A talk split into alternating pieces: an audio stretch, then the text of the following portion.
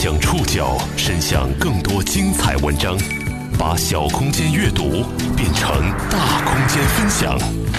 报刊选读，把小空间阅读变成大空间分享。欢迎各位收听今天的报刊选读，我是宋宇。今天为大家选读的文章综合了《新京报》和《中国妇女报》的内容。不久前，各地发生的多起未成年人暴力案件，令“攻读学校”这个已逐渐淡出大众视野多年的名词重新引发关注。攻读学校到底是怎样的学校？这个在我国已经存在半个世纪的教育形式，能承担好新时期教育问题未成年人的责任吗？这些学校在我国的生存现状又怎么样？报刊选读今天和您一起了解“攻读学校生存路”。犯罪时未达刑责法定年龄的问题少年该何去何从，一直备受公众关注。岁末年初，各地发生的多起未成年人犯罪事件，把“攻读学校”这个已经淡出大众视野多年的旧名词重新推回了公众视线。关于这些未成年人犯罪事件，报刊选读也曾经为大家关注过。二零一八年十二月底，湖南沅江沙木的十二岁男孩吴某康回归学校受阻之后，被送往了长沙一家攻读学校，接受为期三年的管束教育。而今年一月份，湖南衡南锤杀亲生父母的十三岁少年罗某也会接受类似教育。在这些未成年人暴力事件引发大众关注之前，攻读学校、攻读教育这些名词，事实上已经淡出大家的视线很久很久了。攻读学校到底是怎样的学校？攻读教育又是不是帮助问题未成年人的唯一出路呢？今天的报刊选读，我们就将一起来了解这个话题。我们首先来解答一下攻读学校它到底是怎样的学校。攻读学校是国家为有轻微违法犯罪行为的未成年人开设的特殊教育机构。被送到攻读学校的青少年当中，大多数都犯有不良行为或者有犯罪行为，矫治这些行为成为攻读学校的一个重要职能。从上世纪五十年代开始，国内各地就先后开展了攻读教育。到一九六六年左右，全国攻读学校的数量一度超过两百所，攻读教育也迎来高潮。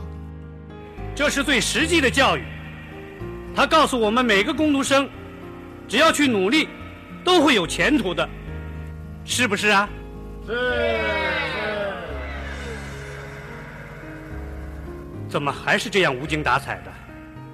我们现在听到的这个片段出自1985年播出的电视剧《寻找回来的世界》。这部以攻读教育为题材的电视剧播出之后，让攻读学校得到了社会的广泛关注。这是一些较为年长的朋友对于攻读学校最深刻的印象。在这部剧里，几位攻读学校的老师通过各种方式教育一群少年犯，带着他们去寻找失去的世界，重新树立起他们对于社会和生活的信心。我是本市攻读学校的第一届毕业生。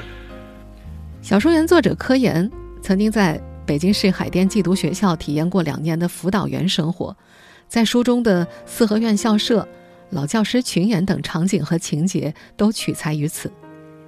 北京市海淀寄读学校也是目前北京地区生源最多的一家攻读学校，但在随后的数十年中。人们对攻读教育的认识逐渐发生了变化，尤其是随着改革开放之后社会转型、国内法治环境改善以及公众保护青少年权益的意识提升，大家开始质疑攻读学校招生的合法性以及攻读教育的公平性，也担忧进入攻读学校会给青少年添上标签，社会上出现了去攻读化的声音。为了改善攻读学校的发展状况，同时也为了保护学生的名誉，一九九四年五月，原国家教委决定，攻读学校可以挂两块牌子，对内成为攻读学校，对外则改为普通学校的名称。此外，对攻读学校的学生不再称呼为攻读生，并且学生毕业之后保留原校学籍。可是，因为攻读教育的特殊意义，令去攻读化的想法没有办法彻底实现。在中国预防青少年犯罪研究会副会长李玫瑾看来，十五岁是未成年人不良及违法行为的高发年龄段，因此最重要的干预时间是十五岁之前，而特殊学校和特殊教育是最好的社会选择。在他看来，十四岁以下的孩子出现违法行为，本身已经意味着父母的养育存在严重的缺陷，应该把孩子送往攻读学校教育。中国司法大数据研究院在二零一七年十二月公布的分析报告也表明，百分之六十二点六三的未成年人犯罪被告人是初中生。与此同时，司法机关在处理未成年人犯罪的时候却力不从心。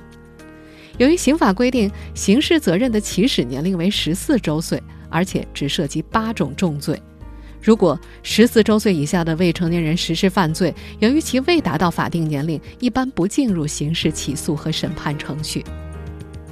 在李玫瑾看来，在这样的背景之下，攻读学校对于违法犯罪未成年人的特殊教育就显得尤为重要，有必要赋予攻读学校一定的强制力，在早期对违法犯罪的孩子进行矫治。不久前发生的多起未成年人犯罪事件，将攻读教育重新推入公众视野。那么，如今国内尚且存在的攻读学校到底是怎样一副模样？这里的学生如何生活学习？报刊选读继续播出《攻读学校生存录》。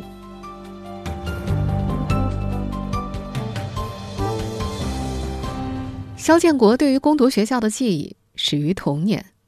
这位如今已经在北京市海淀寄读学校任教三十年的校长，对于这所学校最初的印象是一个个冰冷的大铁门。因为害怕里面很厉害的孩子，小时候每天放学回家，肖建国都会扶着校门外的南墙往回走。如今，令童年肖建国生畏的大铁门和他背后的军事化管理制度，依旧是当今攻读学校区别于一般学校的重要标记。在攻读学校就读的四年间，男生杨木被没收了五个手机。他就读的是北京朝阳区的一所攻读学校，这儿采取的是全封闭的军事化管理。周一到周五，学生吃住都在学校里；周五晚上由家长接回家，下周一再送回学校。学生在校期间的作息也有严格的规定：每天早晨六点二十起床，七点钟吃早饭，八点上第一课，十一点四十吃中午饭。晚上八点半到九点二十洗漱、熄灯、睡觉。这所学校的校园里时常有安保人员巡逻，将近一百米的教学楼走廊的入口和尽头及两侧的楼梯对面墙壁上都分别安装着摄像头，无死角监控着走廊内的每个角落。类似的军事化作息管理也在海淀寄读学校里进行着，整理内务、跑操、上课。从早上六点二十学生起床到晚上九点五十分熄灯，每个时间段里学生们做什么都有严格的规定，时间规划细分到分钟。王玉是北京市海淀寄读学校的学生会主席，他正在学校开设的职高里读高三，很快他就要毕业了。在来到这所学校之前，他在海淀一所重点中学上初二，由于个性非常叛逆。打架闹事，经常逃学，年级主任就建议王玉的家长让他到攻读学校来就读。王玉的父母把他带到海淀寄读学校参观，在了解学校的情况之后，王玉和父母同意转校。目前，国内所有的攻读学校招生都是以自愿为原则。根据北京市海淀寄读学校校长肖建国介绍，学生转校需要经过学生家长。和原学校同意，并且填写入学信息表，由攻读学校和原学校盖章确认。这样一种招生方式源于1999年出台的《预防未成年人犯罪法》。此前，攻读学校招生只需要经过学校报公安局批准，或者公安局报教育部门批准，就可以强制实行。这部法规。将原先进入攻读学校的标准改为，在少年的家长或监护人同意的情况之下，由少年的家长或者监护人或者原学校提出申请，而且必须要经过教育行政部门批准。也就是说，攻读学校招生不再具备强制力。但是，也正是在这样自愿原则前提之下，很多家长不愿意把自己的孩子送入攻读学校。肖建国说：“因为不少家长觉得攻读学校的名声不好，孩子送进去之后会被社会贴标签，所以即便孩子出现了违法行为，有很多家长也不愿意做这样的选择。”因为攻读教育长期以来被污名化，过去五十多年间，国内攻读学校的数量不断减少，不仅招生很困难，专业的师资缺口也一直无法得到补充。报刊选读继续播出《攻读学校生存录》。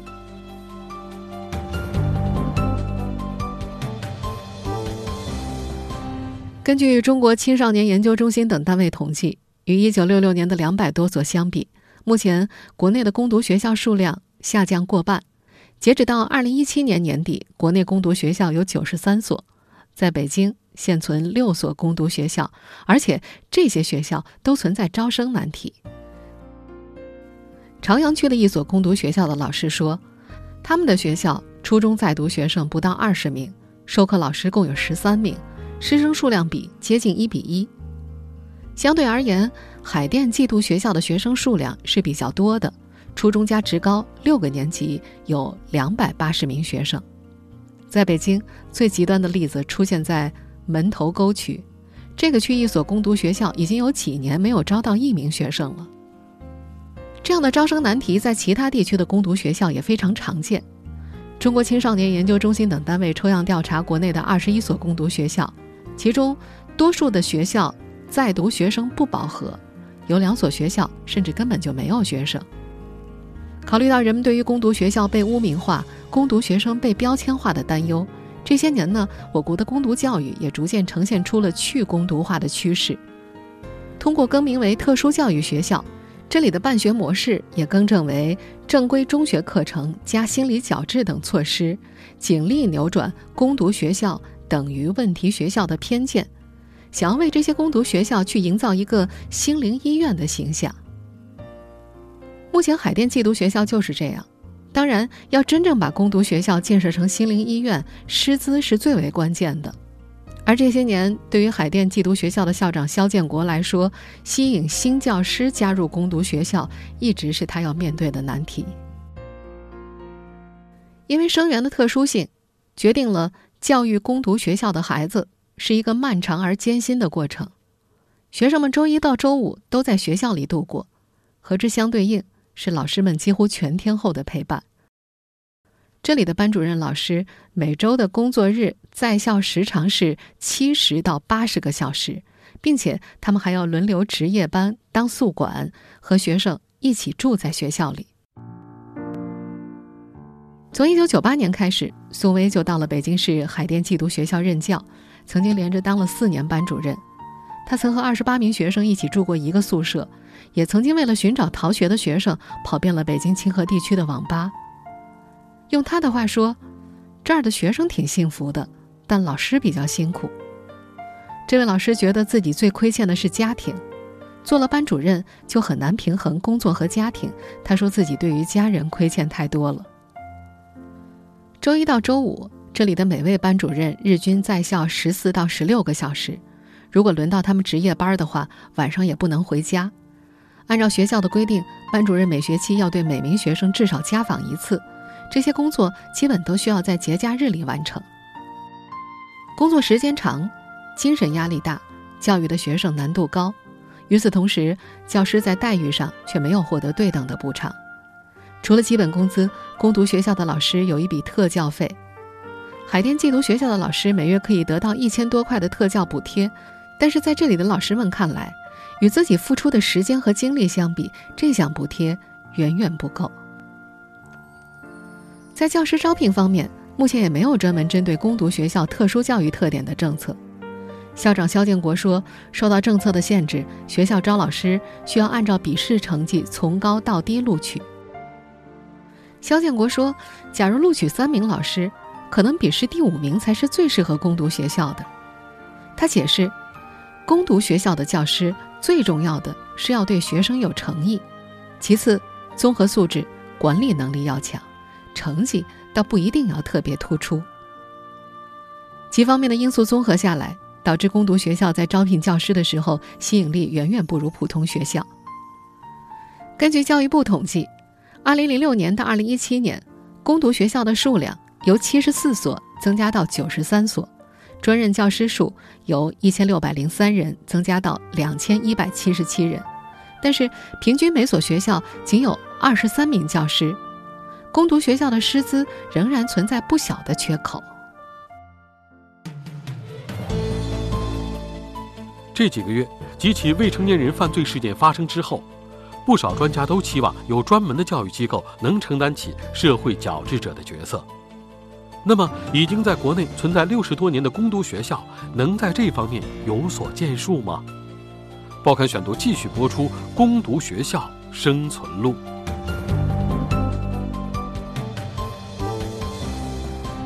对于社会上矫治者这个角色的期望。肖建国和他担任校长的海淀寄读学校一直在尝试践行。在王玉转学的第一天，他的班主任陈老师就注意到这个男孩的眼神特别凶狠。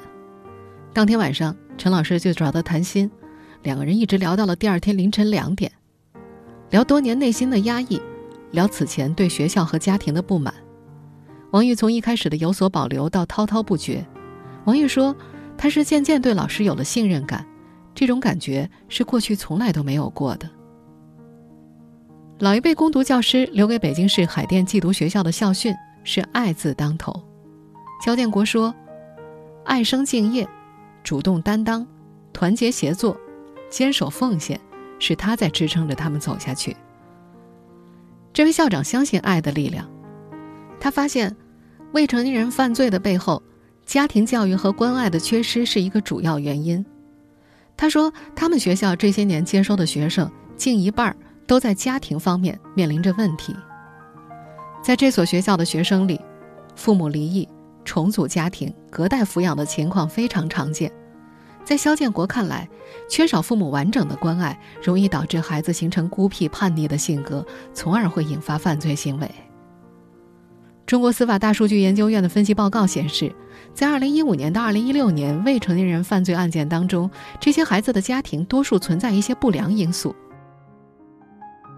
在这份分析报告当中，留守家庭、离异家庭、流动式家庭、单亲家庭、再婚家庭出现未成年人犯罪的情况比例位居前五位。在中国预防青少年犯罪研究会副会长李玫瑾看来，攻读学校隔离了违法未成年人原先所处的不良环境，补充了基础教育的不足以及原生家庭缺失的情感和性格教育，可以让违法未成年人处于多重保护和教育当中。他认为，良好的攻读教育能够帮助这些孩子重新找到自我价值，寻回他们失去的世界。在进入海淀寄读学校之后。曾经的叛逆少年王玉，确实渐渐有了一些转变。他说自己到学校之前，压根儿就不知道爸妈的生日是几月几号。进入学校之后，每年都会为爸妈准备生日礼物。当然，毕业之后的出路，也是这些在攻读学校就读的学生们面临的最为重要的问题。为此，不少攻读学校在校内都开设了职高，为毕业生继续提供职业教育，由学生自主选择。王玉也不例外，每逢周末，这个少年还会做一些兼职。如今，他的生活费基本上能够自理。虽然进入攻读学校就读的叛逆少年不乏渐渐转变的成功案例，但长久以来，舆论对攻读学校的存废一直有所争议。攻读教育是帮助问题孩子的唯一选择吗？报刊选读继续播出《攻读学校生存录》。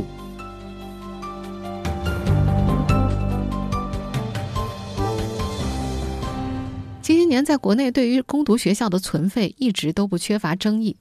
反对者认为，问题少年聚在一块儿，容易交叉感染；社会对攻读学校的偏见也会引发孩子们的心理问题。没有排斥、没有歧视、没有分类的全纳教育才是最终的出路。但是，支持者们则强调，对于攻读学校这样一个存在，应该辩证的看待。问题未成年人接受教育的权利应当得到保证，但他们不能简单的重返校园，必须得到专门的犯罪矫正，而普通的学校没有办法提供这项功能。在目前全纳教育尚不够完善的现实条件之下，攻读教育不失为一种有效的途径。这两年，教育部以及天津、贵州、吉林、河南等地出台的校园欺凌治理方法，都明确地把攻读学校列入其中。在目前的大形势之下，攻读教育仍然被视作预防和减少未成年人犯罪的重要手段。中国预防青少年犯罪研究会副会长李玫瑾还建议，未来应该完善学生就读攻读学校的法律程序。他觉得可以从提出申请、受理申请、作出裁决三个方面进行改进。他提出，把违法少年送入攻读学校的裁决应该由少年法庭完成。在李玫瑾看来，少年法官依法审理所有与未成年人有关的法律诉求，也应该包括是否送入攻读学校的提请。在审理这一提请的时候，可以请相关人员到场，包括家长或者代理监护人。原学校的德育教师，将要进入攻读学校的负责老师，负责社会调查的工作者，负责心理评估的青少年心理咨询师以及当事人等等。在前面我们也提到了，近年来我国攻读学校的数量有所回升。根据中国青少年研究中心等单位统计，截止二零一七年年底，国内在册的攻读学校有九十三所。这其中并不包括港澳台地区，和2005年相比增加了26所。在地域分布上，目前攻读学校分布在25个省、自治区和直辖市，增加了三个省、自治区。当然，必须要强调的一点是，在研究者们看来，攻读教育只是预防和减少未成年人犯罪的手段之一，更重要的还需要研究和探索建立。问题青少年教育矫正社会生态系统，在这样一个社会生态系统当中，包括学校、家庭、社区、司法机构等多个环节，都应该是链条上不可或缺的一环。只有多方协作、共同发力，才能够有效的预防未成年人违法犯罪。毕竟，防患于未然，胜于亡羊补牢。在上游筑修堤坝的预防，远比下游抗洪抢险的惩治更加重要。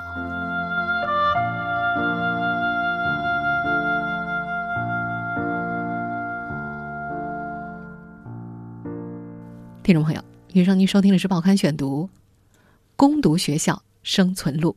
我是宋宇，感谢各位的收听。今天节目内容综合了《新京报》和《中国妇女报》的内容。收听节目复播，您可以关注《报刊选读》的公众微信号“宋宇的报刊选读”，或者登录在南京网易云音乐。我们下期节目时间再见。你就像是森林和大海，就像小鸟和蚂蚁一样，少年啊。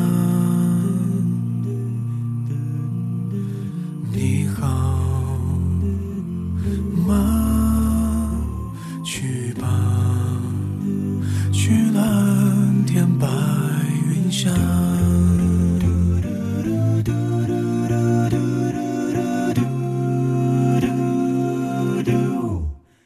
撑着不。